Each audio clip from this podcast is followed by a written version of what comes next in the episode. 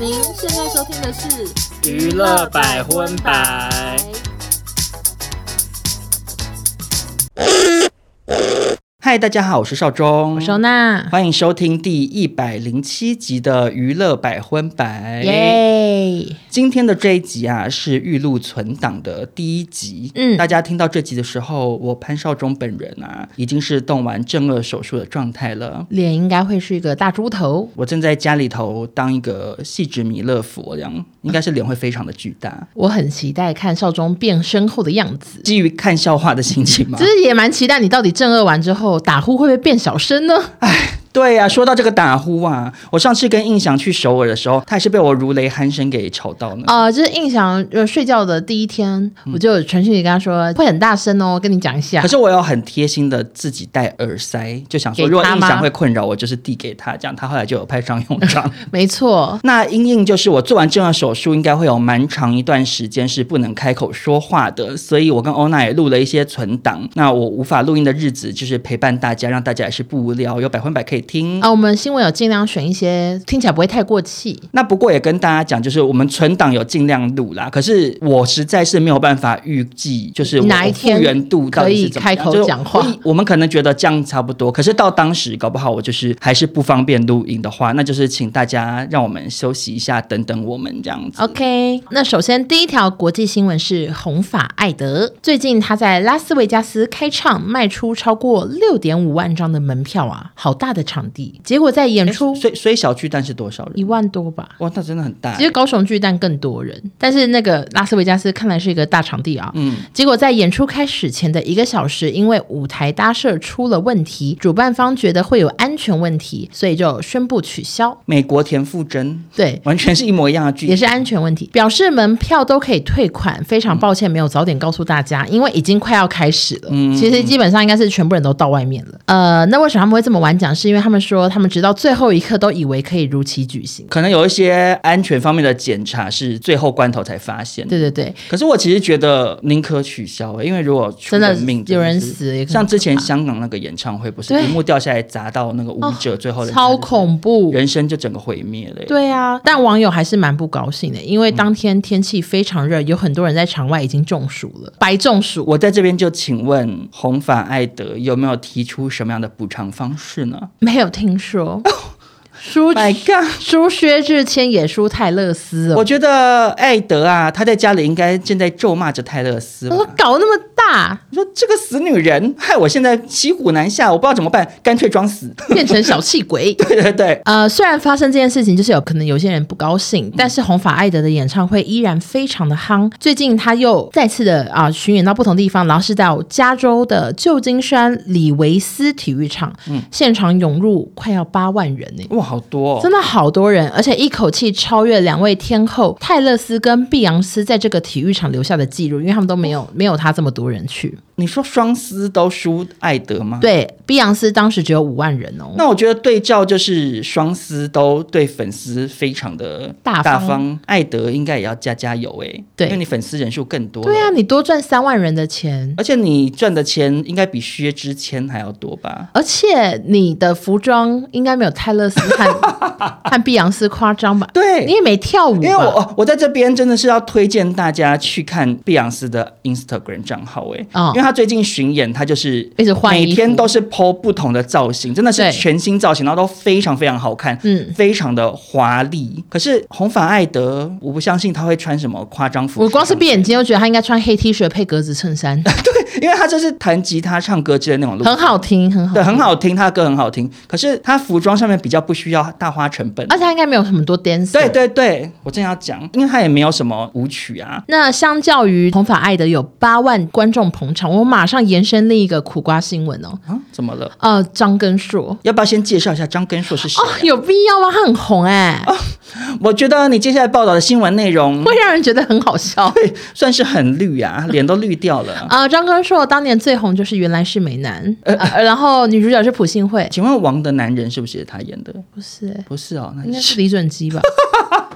对不起，我甚至搞错，不好意思，因为少壮比较没有在发，我也不确定啦。嗯、然后呃，他还有演过什么《玛丽外宿中》啊，然后还有我的哆瑞咪男友，哎，就我超级你怎么那么熟？因为我以前很喜欢看可爱桃的小说。可爱桃是什么？就韩国以前那个致我的男友，你知道吗？有个最红爱情小说最红最红的女生。不好意思哎，我的年代在看的言情小说的作作家是席绢。谁呀？在这边有些三四十岁的民众可能知道。可爱桃一定非常多听众都知道，就是可爱桃当年非常会写爱情小说，然后每一本都是写到我追星啊，追星哦，就是真的好痛苦，就抱着书哭的那种。色情成分吗？很少，但是台湾有一段时间言情小说很发达，然后有一些都好，它不是言情，哦、它是网络小说，它里面会有很多言文。他说你的花蕾没有没有，这都没有这些。可是可爱桃很会写悲剧，很常有 bad ending，真的太多本我爱到不行。可是他后来啊，算是无力，他后来的小说就不太好看，然后就就好像已经很久没有推出，因为我不定时还会上网去可爱桃以前的官网看一下有没有新的更新什么的。真的以前小说非常好看，然后其中一部有改编成韩剧，还有一部改编成电影，就很多部都有改编。哦，就有点算是九把刀的感觉。呀呀呀！其中一个男主角就是张根硕。嗯，好的。那张根硕当年这么的火红，来台湾开见面会也是秒杀。嗯、但是他最近在庆祝他的 YouTube 订阅人数破十万，举办了一个签名会啊。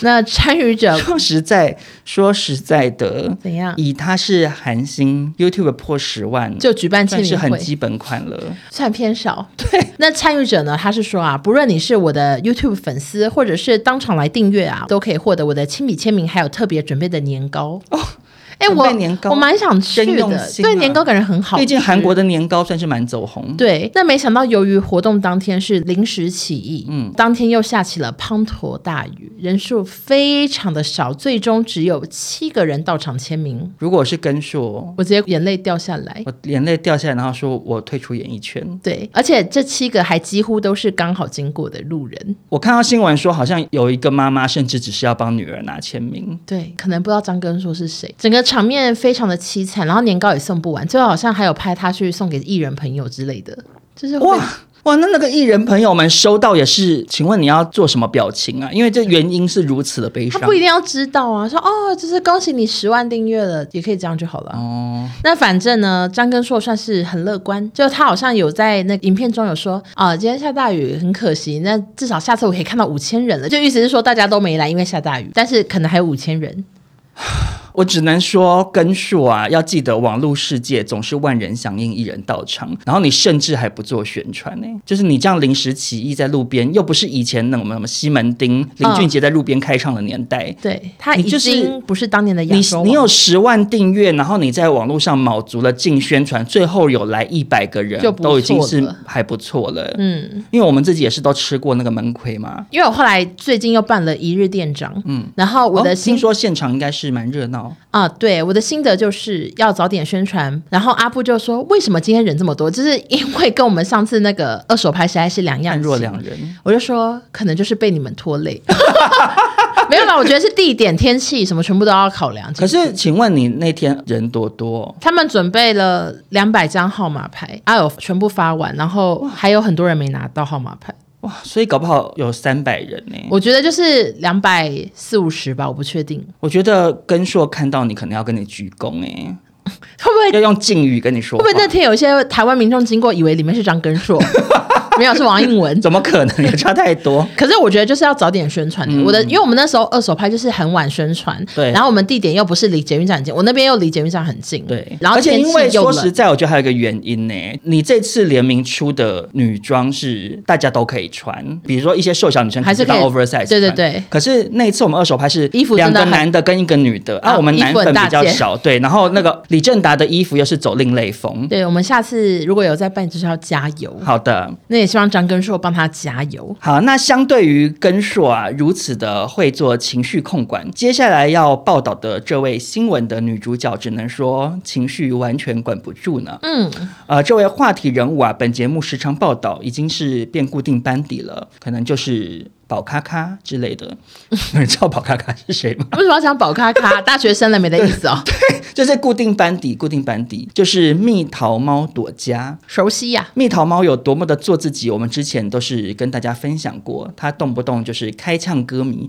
那他最近又有做自己的行为闹上新闻版面喽。不过在报道蜜桃猫做自己的行为之前，要先跟大家介绍一下维多利亚的秘密这个内衣品牌啊。这个 Victoria's Secret，这有人不知道吗？吗？嗯，我其实觉得有一些年轻人不知道哎、欸，因为他走红的年代已经过去了。嗯，你你不觉得吗？就是我们那个时候，我们还在当年轻人的时候，对，那时候真的非常非常红。欧娜也有买过啊，我们出国的时候。可是我都穿去维密，我都不是买内衣的，穿不下。就是买一些什么身体乳之类的，身体乳、香水喷雾。可是他们现在都有出大尺码，因为我去美国就有买到。他们有一个叫做维密秀的时装走秀，很好看，非常非常的红遍全球。他们就是会一堆超级那种国际名模都在走，然后都穿内衣，然后非常的浮夸，然后舞台很大。那他们在走的时候，旁边都会有，例如说 Maroon Five 啊，海豚音天后之类的，就是说玛利亚凯莉，没有没有，是那个 Ariana。Grande 啊，呀呀呀！就是他们都会这样跟那些 model 互动。好看的点是在于有一个 model 还是 Aden 的女朋友，就 Maroon Five 主唱。哦哦。然后他走走走走到最前面的时候，那个 Aden 还走过去，然后就亲女友一口啊！真的是很会制造。对，就很好看。维密秀是从九零年代就开始举办的，然后捧红了非常非常多的 model，泰拉就是被称为维密天使。对呀呀呀！Tyra Bank 大家非常熟悉的选秀教母啊，啊，就是也都是走那个，还有 Naomi。对，还有海蒂克隆、吉赛尔、Miranda Kerr，就是很多现在大家都耳熟能详的 model 都是那边出来。然后那个内衣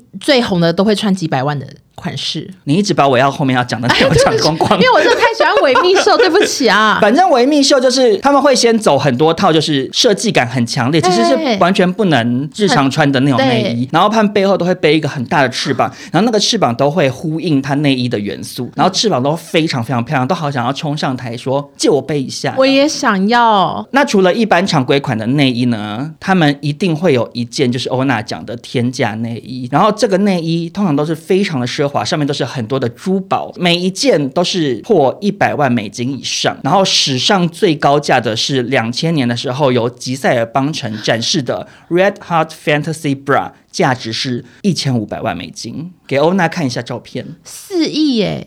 我还有印象，因为我那时候都会，对，我都会一直看以前的照片。不过这种钻石内衣，访问一下女生好了，应该穿起来是乳头很痛吧？应该是相当的硬，或者是冰冰凉凉的。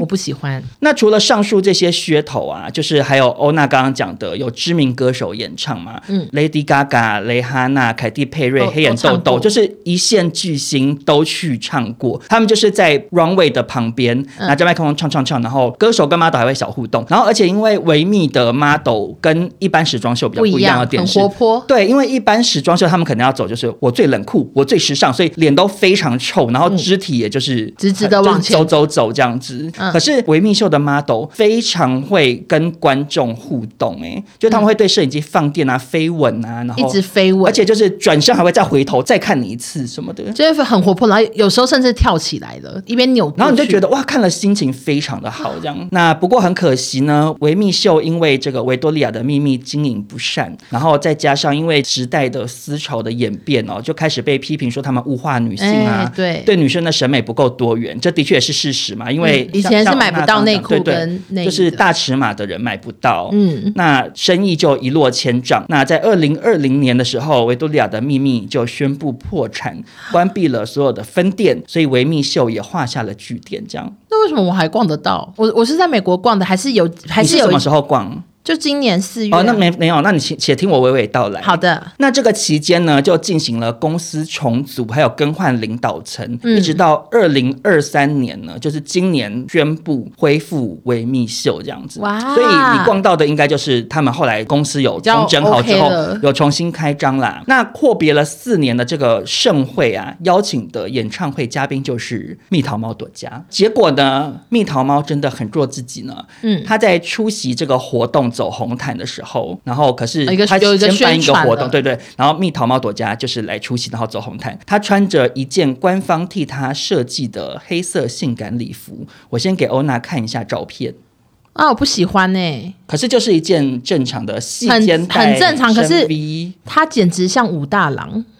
超级超级压缩哎，对对对，挡龟对啦，有一点，因为它那个腰线那边好像比较下面，嗯对，然后它又不高。那这件看似其实算挺寻常的礼服啊，没想到里面却大有玄机，导致蜜桃猫事后是很生气呢。啊，怎么了？他在 Instagram 用现实动态把这件衣服臭骂了一顿，这些臭骂文后来都删掉了。他的发文内容呢，第一则是说。这件黑色晚礼服让他很不舒服。嗯，当你穿上黑色晚礼服，整个阴道都快要见人了，细肩带也拼命地把你的乳房往下扯。天晓得你只是想穿上一件晚礼服，到底里面长怎样？可是可是因为你看照片，的确胸部那边是很下坠，就是可能有一个什么重力在往下拉的那种感觉。衣服很重。那他接着又发了第二篇，他说整晚都感觉到阴唇在微风中摇摆。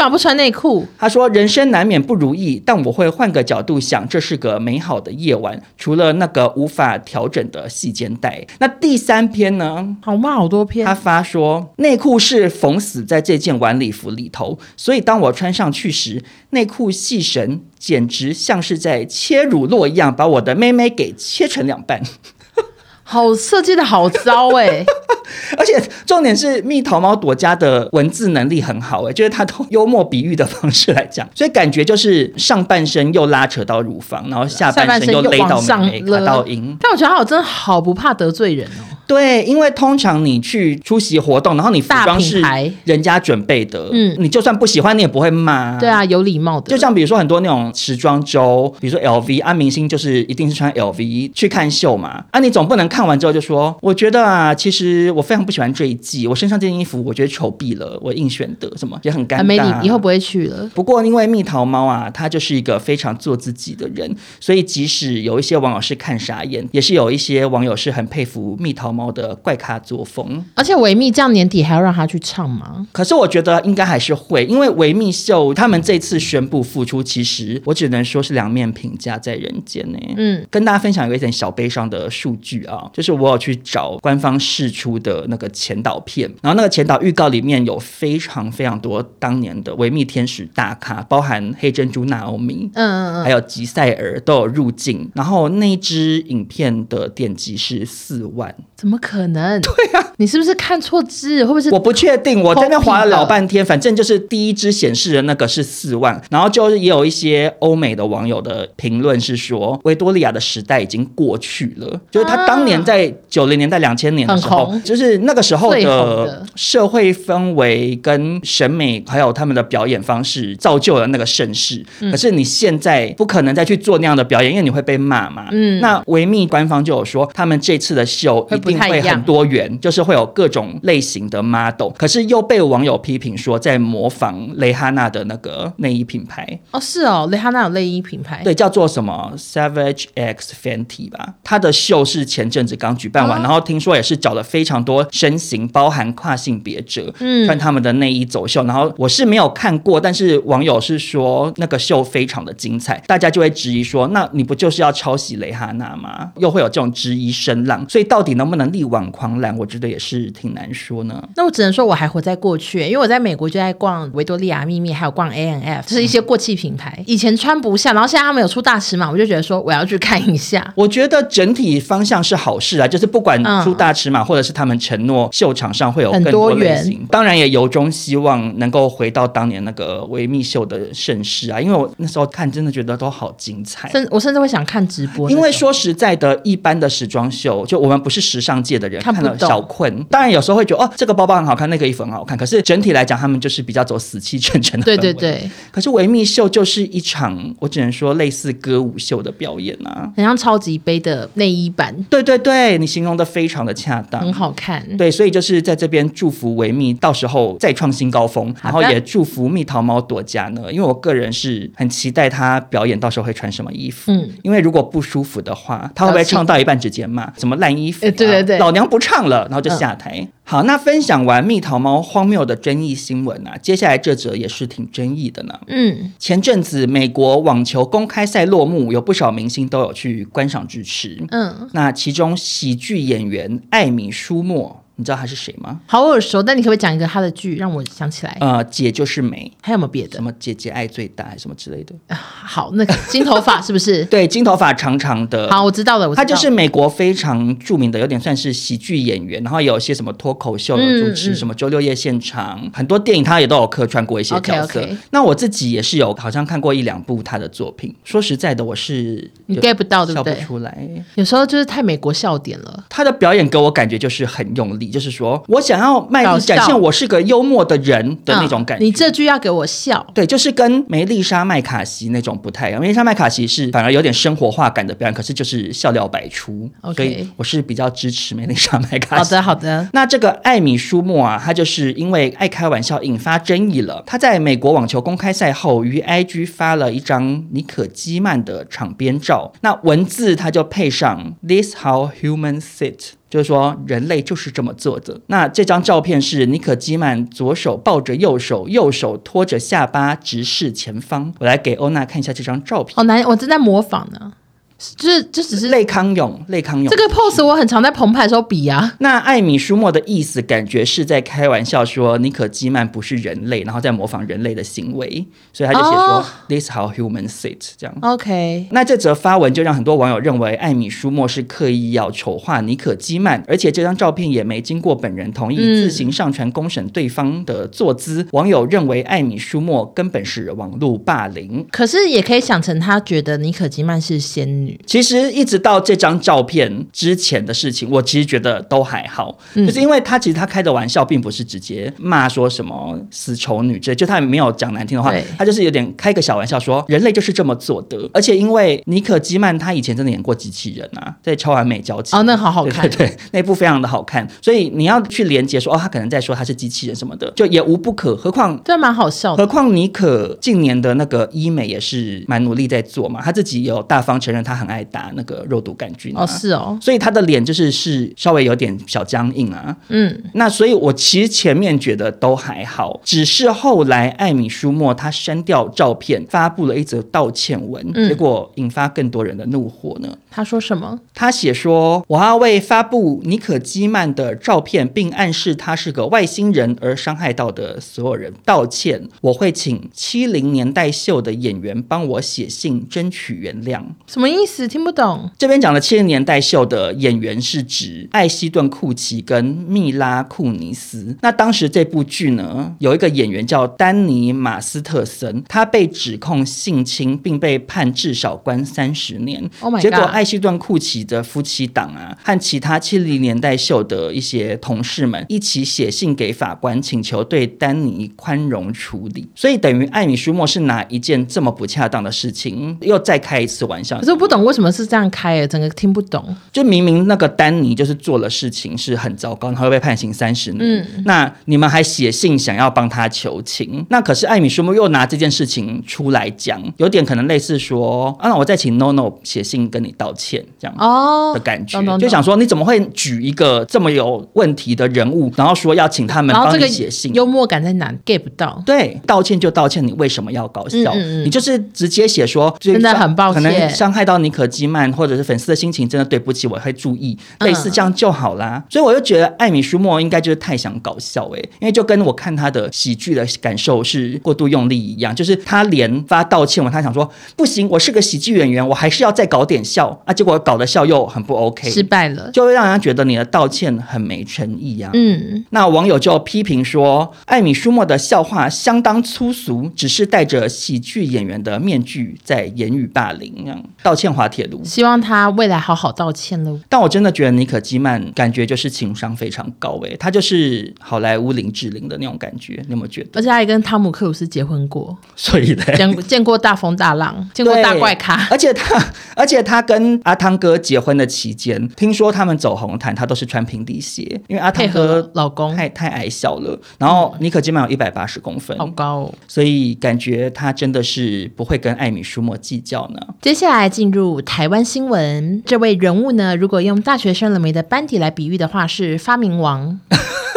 或者是发明王很久以前，或者是易翔，或是嗨咖啊，对对，就很常出现，就是小小兵啦，嗯，还有小冰冰。都很像。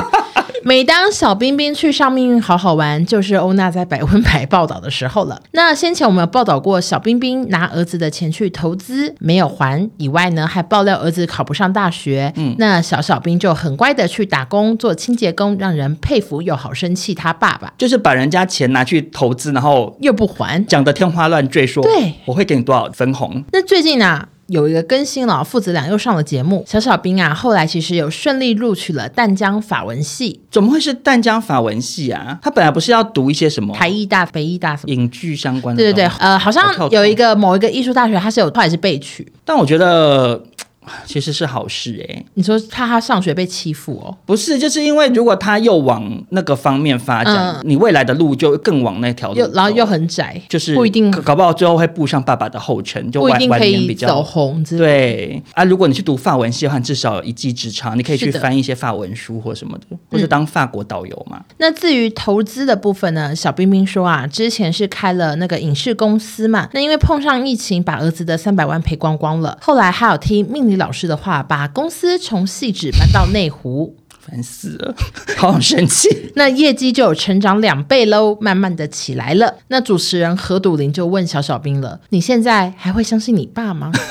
好好笑。那小小兵就说：“No。” 为什么他说 no 呢？因为他的电脑已经用了九年。那原本爸爸是说等他高中毕业就会买新电脑当毕业礼物，到现在还没有收到。小冰冰解释说：“哦，等年底分红我们就会进行了，我们就会换了。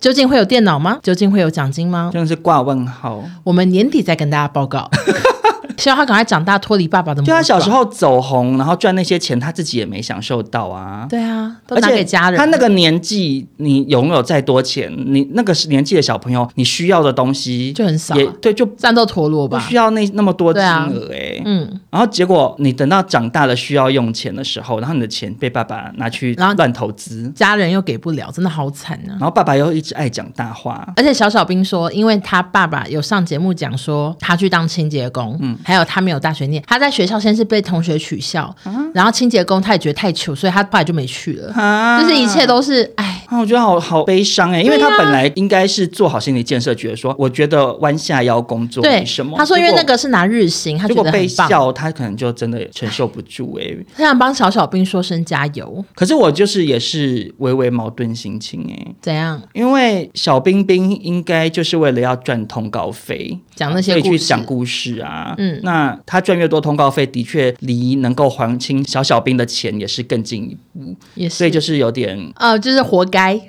哈哈哈结论是活该，没错。那接下来的新闻主角啊，是我们以前分享过，我封她为管家婆祖师爷的李玟夸胡李敖长女。这个夸胡是一定要留着的啊、呃，就是可以跟少中当好朋友的一位女士。那之前有跟大家分享过，她发文纠正小 S 吃饭姿势不正确嘛，然后后来又一连串骂了好多人，包含郭台铭也被她骂进去。嗯，然后她认为大家都不懂餐桌礼仪，因为李玟女士啊，她是礼仪达人。那这次呢，李玟女士纠举的对象则是前阵子宣布成为郭台铭副手的资深演员赖佩霞。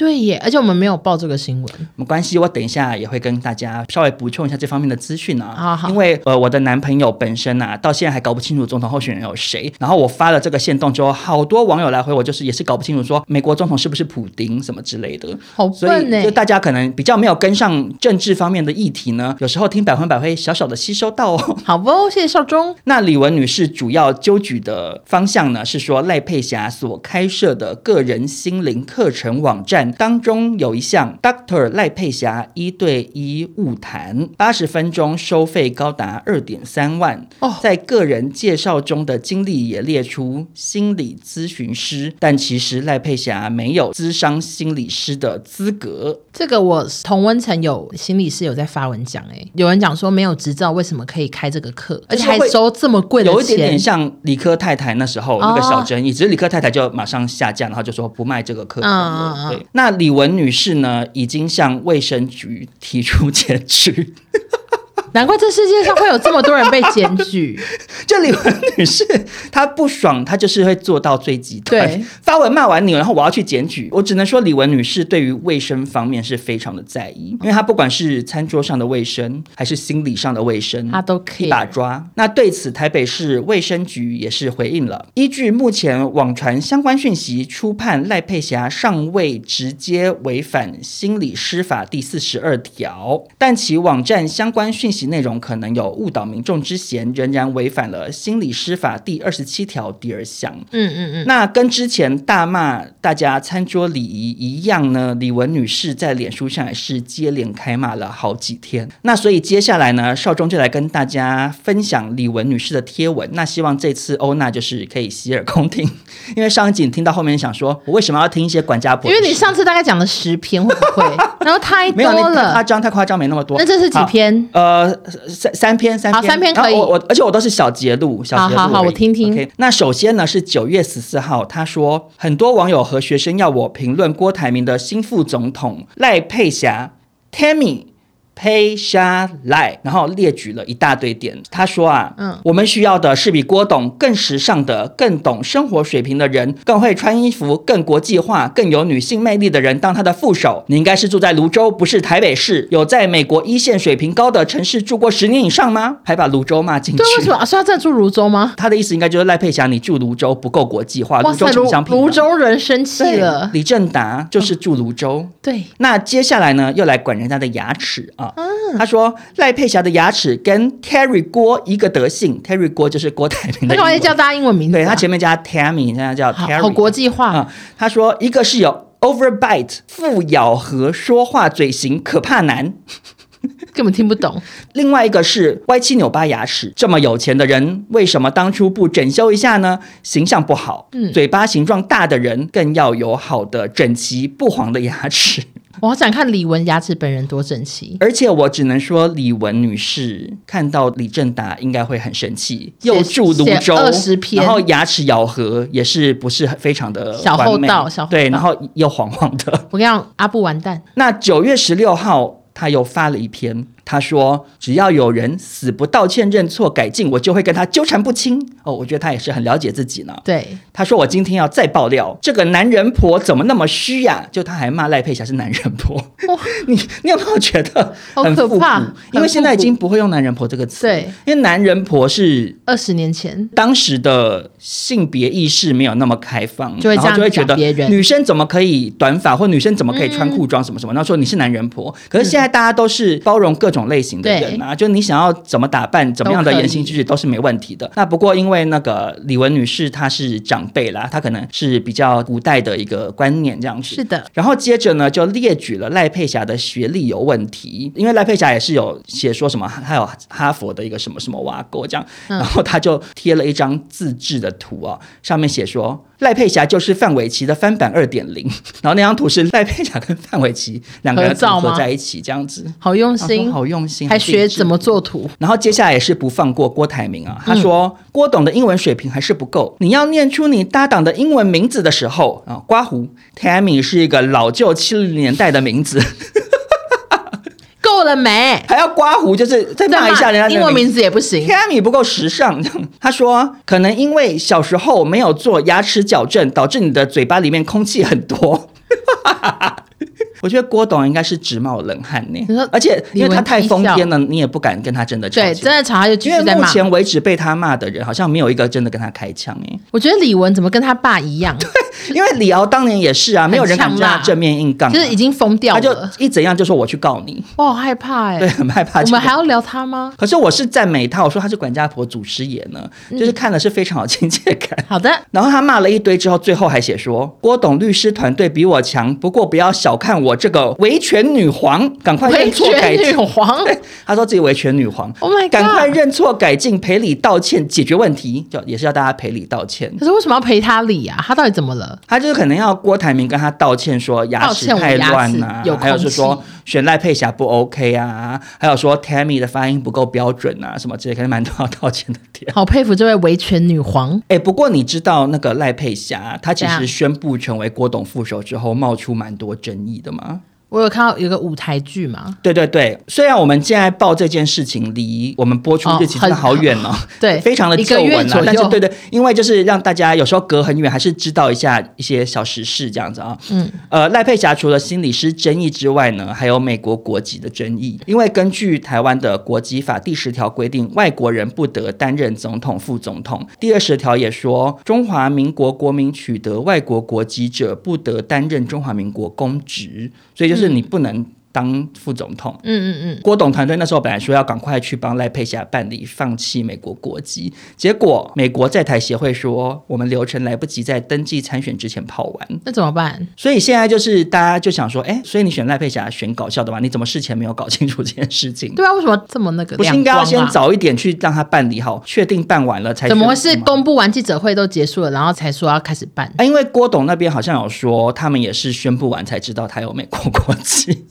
怎么那么两？我跟你讲，因为佩霞她是一个突然的人，她就是想到什么才去做。哎，你怎么知道？因为宣布成为副手之后，她才说：“哎啊，我有美国国籍呢。”然后她宣布副手完之后，才跟那个舞台剧请辞啊。她事情也没跟人家讲啊。我在想，他们到底是是不是很突然的决定要合作？郭台铭跟赖佩霞也有可能，是不是？搞不好一个礼拜前才联络，是不是？对，因为毕竟前一个礼拜他还在说要找志玲姐姐当副手。哦，他要讲志玲姐姐，我不知道。然后林林志玲就说：“嗯，我只希望。”世界和平这样子，好喜欢林志玲这样子不沾锅到不行的那个样子。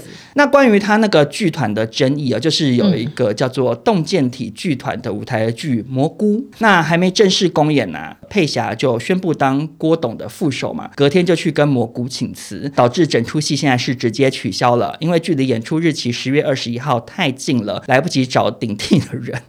我觉得那些人会气死，才一个月，剩一个月的时间，还要找全新的，还要排戏，还要背台词，很多人应该就不会想接演了，因为会怕说我接了，然后反而搞砸，更糗。嗯。而且很多人在骂说，就是同剧的演员很衰，就是因为他们的收入好像就是来自票房。那你们为了这部戏已经就目前都没收入的，就是排戏了。因为接了这个戏，通常会有至少要三个月的制作期。那这三个月就是演员排戏嘛，然后什么灯光、舞台美术什么什么，就是各自会开始进行一些设。集接洽这样子，嗯嗯嗯，那大家就会把这三个月空下来，因为你要排这出戏，你可能很难再去接别的工作。结果最后却没有演出，导致这些人三个月直接变成收入挂零蛋呢？对呀、啊，他也要像泰勒斯一样赔钱吗？就没有啊，因为佩霞她后来有出来回应啊，她说我很爱这出戏，但是有一个现实的考量是我的体力受不了。那你当初干嘛接？或者是你干嘛要答应当副总统啊？而且说实在，副总统有很闲吗？体力受得了吗？对，其实副总统应该压力更大，因为身为政治人物的话，每天会被很多相反政党的人骂到个臭头，哎，然后要承受更多很多行程要跑。那佩霞是说，我做了这个选择，我是在为两千三百万的人民，这样，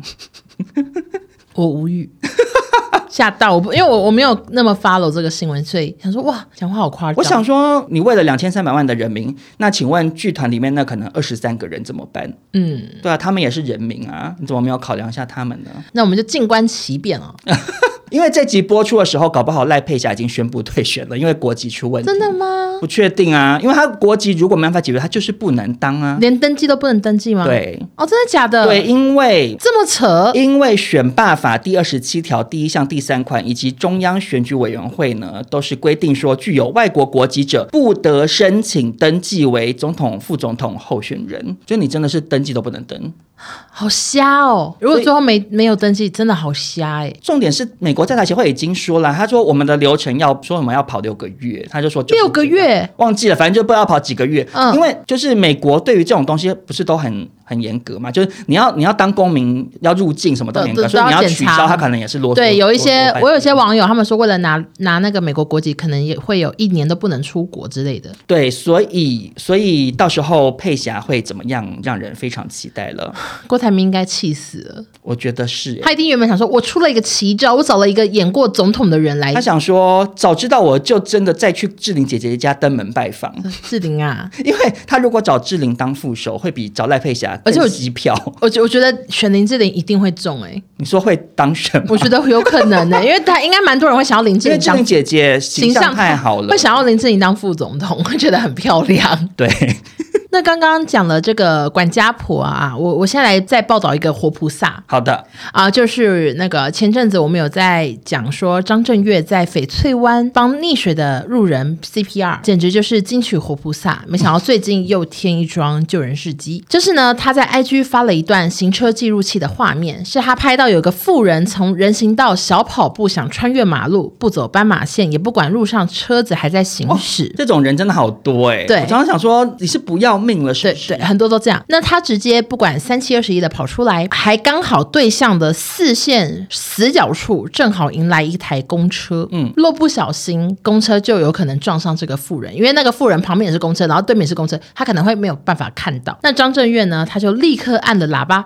叭叭叭叭叭，提醒对方，那对方就吓到，扶着心脏赶紧掉头，就不敢再闯红灯，这样子就已经岔出来又走回去。张震岳就拍了这段影片，然后就写说：“巴尼，我可能会救你一命，别怪我鸡婆。”哎，其实跟李玟也是。也是蛮搭嘎的，所以他是嘻哈界李玟吗？对对对，觉得呢啊、呃，台湾有张震岳真好，就歌好听，人又很热心啊。那其实我在路上真的好常遇到这种人，我开车的时候，我也是常常很生气，因为像我骑摩托车啊，嗯，然后摩托车不是通常都会走在车子的右边，嘿嘿。就是走比较小的缝隙嘛，是是是，比如说前面红灯，那汽车就会停停停停停，然后你这样骑过去，会突然有人从公车的车头前面这样跑出来耶，然后就你就会骑一骑，你就没料到突然那个缝就出来一个人。人很可能会被吓到哎、欸！你会尖叫吗？我会啊，然后就会说搞什么东西啊什么？他们听得到吗？听不到。Oh, 我会在面罩里面自己大骂。我也是，太危险了。对，因为巴黎有一个那个龙米路很大一条，然后它是一大段才会有一个斑马线，所以非常多人都会直接跨越了，就是可能不管红绿灯，不管斑马线，就直接走过去。我就很常看到有爷爷奶奶这样子闯过去，只是为了要对面搭公车。公车来了，他们真的不要这么懒。就是我觉得大家如果不走斑马线，虽然是违法，但是情有可原，因为斑马线没那么多。的确，我相信各位听众朋友也都会有不走斑马线直接穿越马路的经验。可是你至少先看清楚双向来车吧，你至少确认真的没有车，你再穿越马路吧。嗯，不然真的是你你赔上性命，然后那个撞到你的人也不是也是衰到爆。对，我以前大学的时候也为了赶公车，有时候也会不走斑马线。嗯，就后来就看到有个新闻，就是真的有个阿伯，他早上五点要去对面，然后就真的被车撞死、欸。哎、嗯，就是我最常走的那条。路哦，嗯、我觉得好可怕，我就再也不敢这样子了。所以大家一定要小心。但是我还想要再提醒另外一件事，什么是我最近深有所感的交通事件，就是政府现在不是加强取缔车子没有让行人，哦，这个我很懂。然后每次一绿灯，然后斑马线的人就会过过过。那你如果要右转的车，你就要等嘛。对。然后呢，越来越多的民众啊，仗着就是说，哎，要礼让行人，然后已经红灯了，他才走到一半而已，可是他就是不快不走。然后导致那一整排要右转的车就直接等到变红灯了，然后也就再也过不去，等于是白白的要再等另外一次的红灯呢。我知道啊，我就想说，你们这些人也够了吧？就是当然礼让行人是没有错，嗯、就是我自己也当过行人啊。可是我只要那个秒数不够，我就是会小跑步哎。对啊，啊，除非你今天是老奶奶拄拐杖，你真的走不了那么快。可是很多不是，很多是在划手机的上班族或什么之类的，嗯，就给我这样慢慢走，慢慢走，慢慢走，然后就大家全部这样。等，我想说你们这些人也太自私了吧！政府的美意礼让行人，我觉得是好事，而且我觉得像这个规定还不错。对我，我觉得大方向这个规定是好的，因为因为我们家附近有一道斑马线，它是没有红绿灯的，它就只有斑马线。可是因为那边旁边是全联，所以那边其实行人非常多。嗯，可是汐止地区的民众啊，常常是不礼让行人的，嗯、所以我们在走那个斑马线的时候很危险。嗯、可是现在有加强取缔之后，比较多。车子会停下来等你过马路，嗯嗯嗯，所以我其实觉得是好事。可是大家不可以仗着这个规定，然后就变成慢走到最慢最慢的人啊！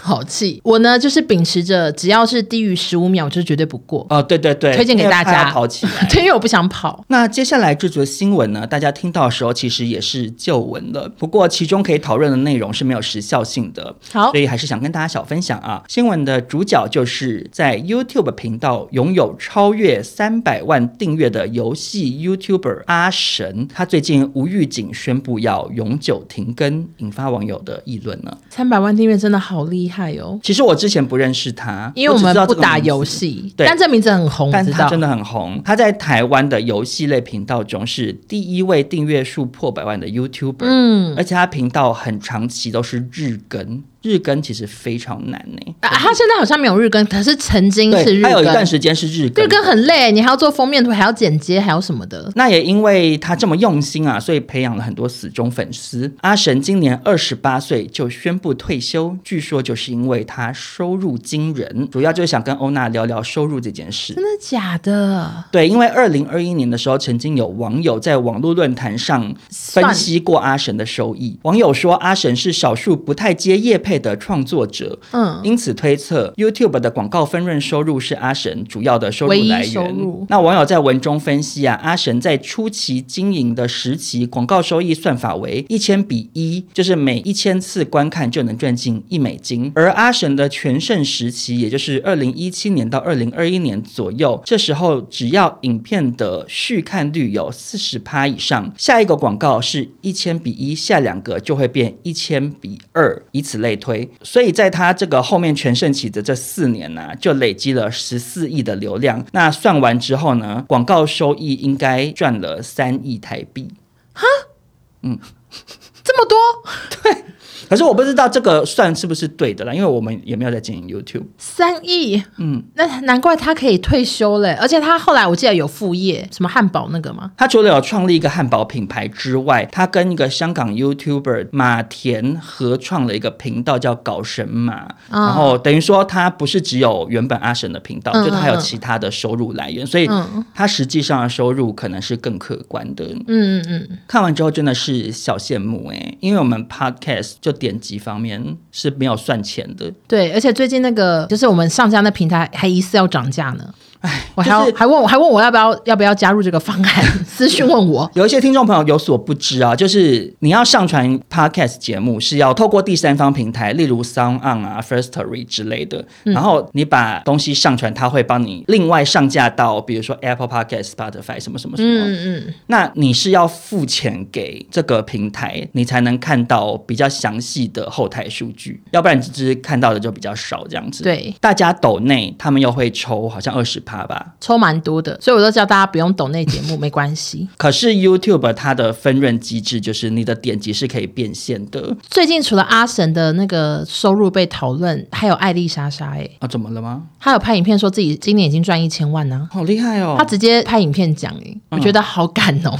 艾丽莎莎本来就是以敢讲出名，但他有说这一千万几乎都是他的那个线上课程，就是说他那一部分占很多啊？怎么会？可是他影片流量也很高哎。但他说最主要是那个哎。嗯他说这也卖很多。他说这真的只有今年破千万什么什么，他就有这样跟大家讲，嗯、也是好公开呢。但是也是很佩服他的吸金功力哎。嗯，但是阿神退休也可以理解，因为我后来看他的影片，其实浏览次都没有以前好了。YouTube 是不是正在没落啊？嗯，有一说是 YouTuber 整体的流量是在下滑中的。对。然后因为中文市场比较小，因为人最多的是中国，哦、可是他们基本上是不又不用 YouTube 哔哩哔哩什么之类的，嗯嗯嗯，那所以在看的可能就是台湾人或者什么新马或者之类的，嗯、所以你的人口基数没那么多，可是 YouTuber 又越来越多，那你就会越来越、哦、被分掉，没有像以前那么好冲订阅数了。嗯嗯，就觉得 YouTuber 也是辛苦了，有吗？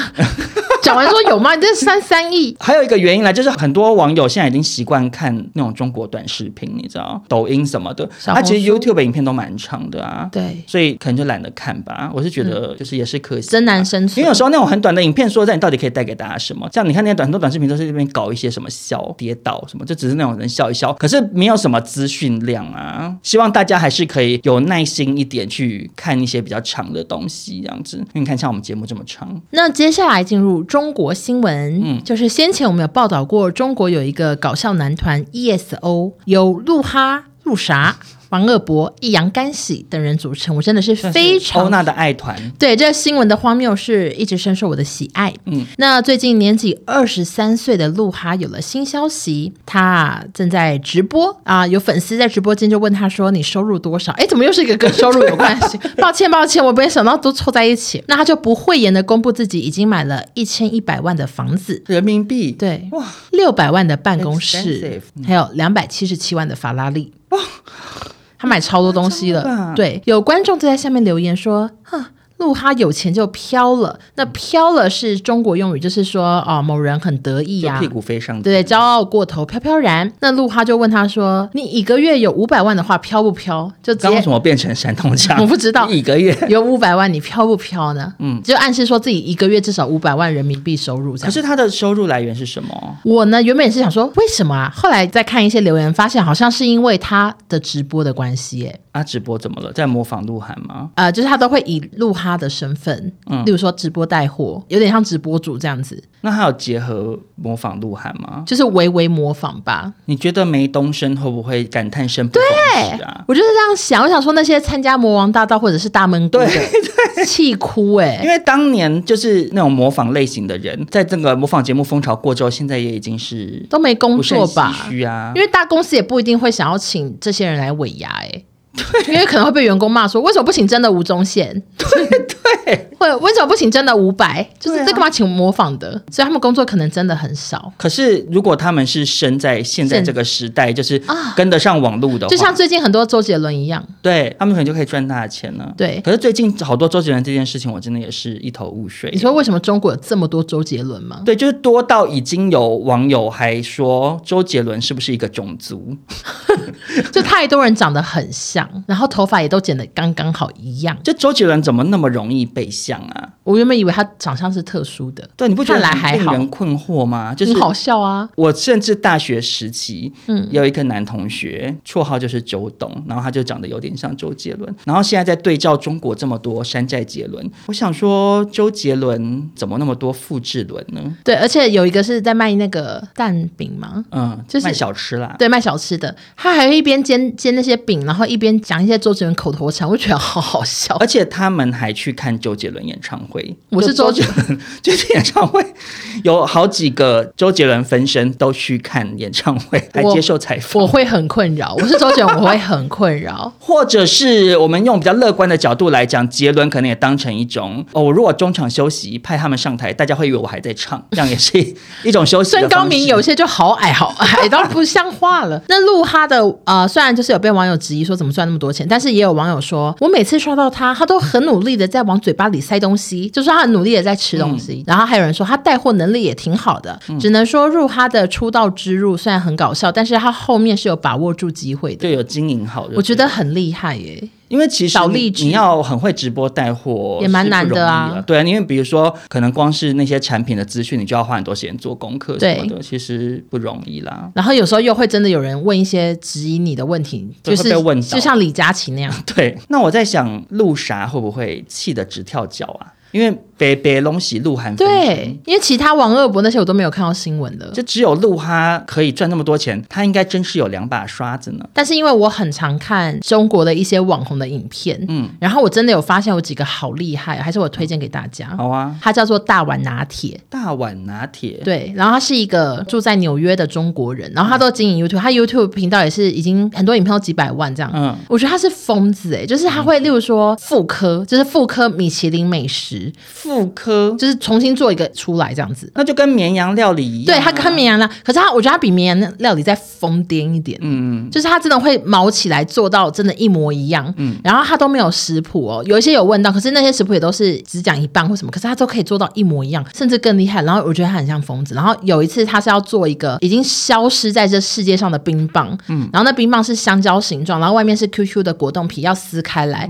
然后里面是那个雪糕这样子，然后香蕉口味。这样，然后那个根本网络上不会有任何食谱，然后全部都是化学，嗯、他就去买各种化学料，那边试试试，哎，然后他一直没有实验对，然后他可能会花两个礼拜都在做那个皮，嗯、就想说到底怎么做出来，做不出来，所以他大概一个月就只上一支影片，可是流量却很高，流量非常好，因为大家都被吓疯。我也要去看，因为我本身是常看在收看绵羊料理，对他很像绵羊，我常常看绵羊料理都觉得好佩服，我想说，因为他们都会把失败过程拍出来，对，我想说感觉好像是蛮辛苦，对，然后不管是复刻任何料理，他们一定都从原物料开始做，对，就是做汉堡就从皮开始做。可是因为对比台湾有一些美做美食的，前几天看到一个，他也在复刻一个东西，但他的面包就是去买 Subway，哎，那这样就不够。对，可我就想说，觉得有一些中国网红会红也不是没道理耶。对，可是因为他们通常影片会同时上传 B 站跟 YouTube，所以其实他们有更多的收益的渠道。是的，然后 B 站又人口基数非常非常多，所以嗯，他们能够投入的成本也是会不一样。啦。还是我再推荐他一其中一部影片，会不会太搞笑？哦，最喜欢的一支影片是那个他把东坡肉叠成宝塔肉，什么意思？就是把东坡肉切成薄片，一直叠，一直叠，叠成一个高塔，哦、很像那个把那个白蛇压住的那种塔，雷峰塔，对，类似那样子。然后他就真的拿着那个尺这样一直切，嗯，然后还画线的，我觉得 so crazy，就没有人会做到这种地步。他去的那个纽约的每个美食，我都好想吃，但我都没有吃到。哦，所以他是去店本人吃，吃一口原版的，对，然后他可能会问店员说：“这个有什么 secret 吗？”然后对方也都不讲，然后就会，啊、然后他就会这样吃一次，想说没问题，我会做了，根本不会，然后就回家开始这样从口 从头练这样子，哦、我觉得很很好看。好，那就大家可以一起去收看《大碗拿铁》了。是的，那在节目的最后呢，跟大家讲一下，有很多人问我说，异能看完了，现在在看什么？哦，你有在看新的东西了吗？还没啊、呃，我最近在看，我最近在看《如懿传》。重看？为何 都看过？就周迅演的很好啊，忍不住想要重看一次。好，我最近在看《性爱自修室》最后一季啊，上了吗？上了，你看是不是很冷门，都没有人知道？哎，因为他他们之前太多人辞演了。我跟你讲，那个女主角还有什么一个怪美眉什么，全部都辞职。可是女主角后来没有辞演。哦，后来没辞，他有演哦。他们应该是因为太多人辞演，然后最后这一季被迫变成最后一季吧？好像是这样。哦、因为原本之前的新闻是说女主角辞演，然后黑人同志也辞演，嗯、然后怪美眉也辞演，根本都没人演。然后女主为什么要辞演？因为《性爱自修室》其实很红哎、欸，蛮红的、啊。那个女主角的意思是说，她已经快要三十岁，她不想要再演十七岁。我觉得他们就是不想要被定型，嗯、就是我不想要再演高中生，我觉得很不搭嘎。嗯、然后就很多人辞演，剧本可能改改改，所以现在这一季变最后一季。可是我看那个之前一些海报什么之类的剧照啊，嗯嗯、那个男主角突然变长得好操劳呢。外国人就是这样啊，就突然呢，就是前面三季，因为他本来年纪就不是高中生了，对啦。可是他的长相是 baby face，嗯，所以你就会觉得没什么太大的违和感，嗯。可是他到这一季的剧照，我看到他就突然就想说啊，你三十几岁这样子。可是外国人就是很容易显老。我看最后一季的最大困扰是因为距离上一季好像一年多了，嗯，我真的是。忘光光哎，我都想不起来谁跟谁在一起了，所以看得很困惑吗？我就会想说，哎，他现在失恋，可是他上一任到底是谁啊？就已经想不起来，还要一边翻一下。但是目前觉得还是跟之前差不多，就是你知道，好看的性爱，然后好笑这样，嗯、大家无聊可以看，打发时间。我也赶快去收看。那今天的新闻就分享到这边，希望大家喜欢我们这个玉露找的一些怪新闻喽。嗯，也祝少中手术就是目前是很顺利。对，因为在播出的这一集，已经做完了一个礼拜吧，希望你可以吃布丁了。不行，真的假的？一开始都不能吃哦。好像要吃流质一个月，你会变超瘦哎、欸。对，而且我现在其实已经是瘦的，我再瘦下去会看起来很可怜，因为我当兵的时候就是非常非常瘦，好像类似五十九公斤之类的。天哪！哦，我那时候我回看以前的照片，都想说难民啊。对，看起来真的是就拍名啊。就是请大家可以去 Apple Podcast 祝福少中早日康复喽。好，那今天这集就到这边，我们就下周见，拜拜。拜拜。谢谢大家。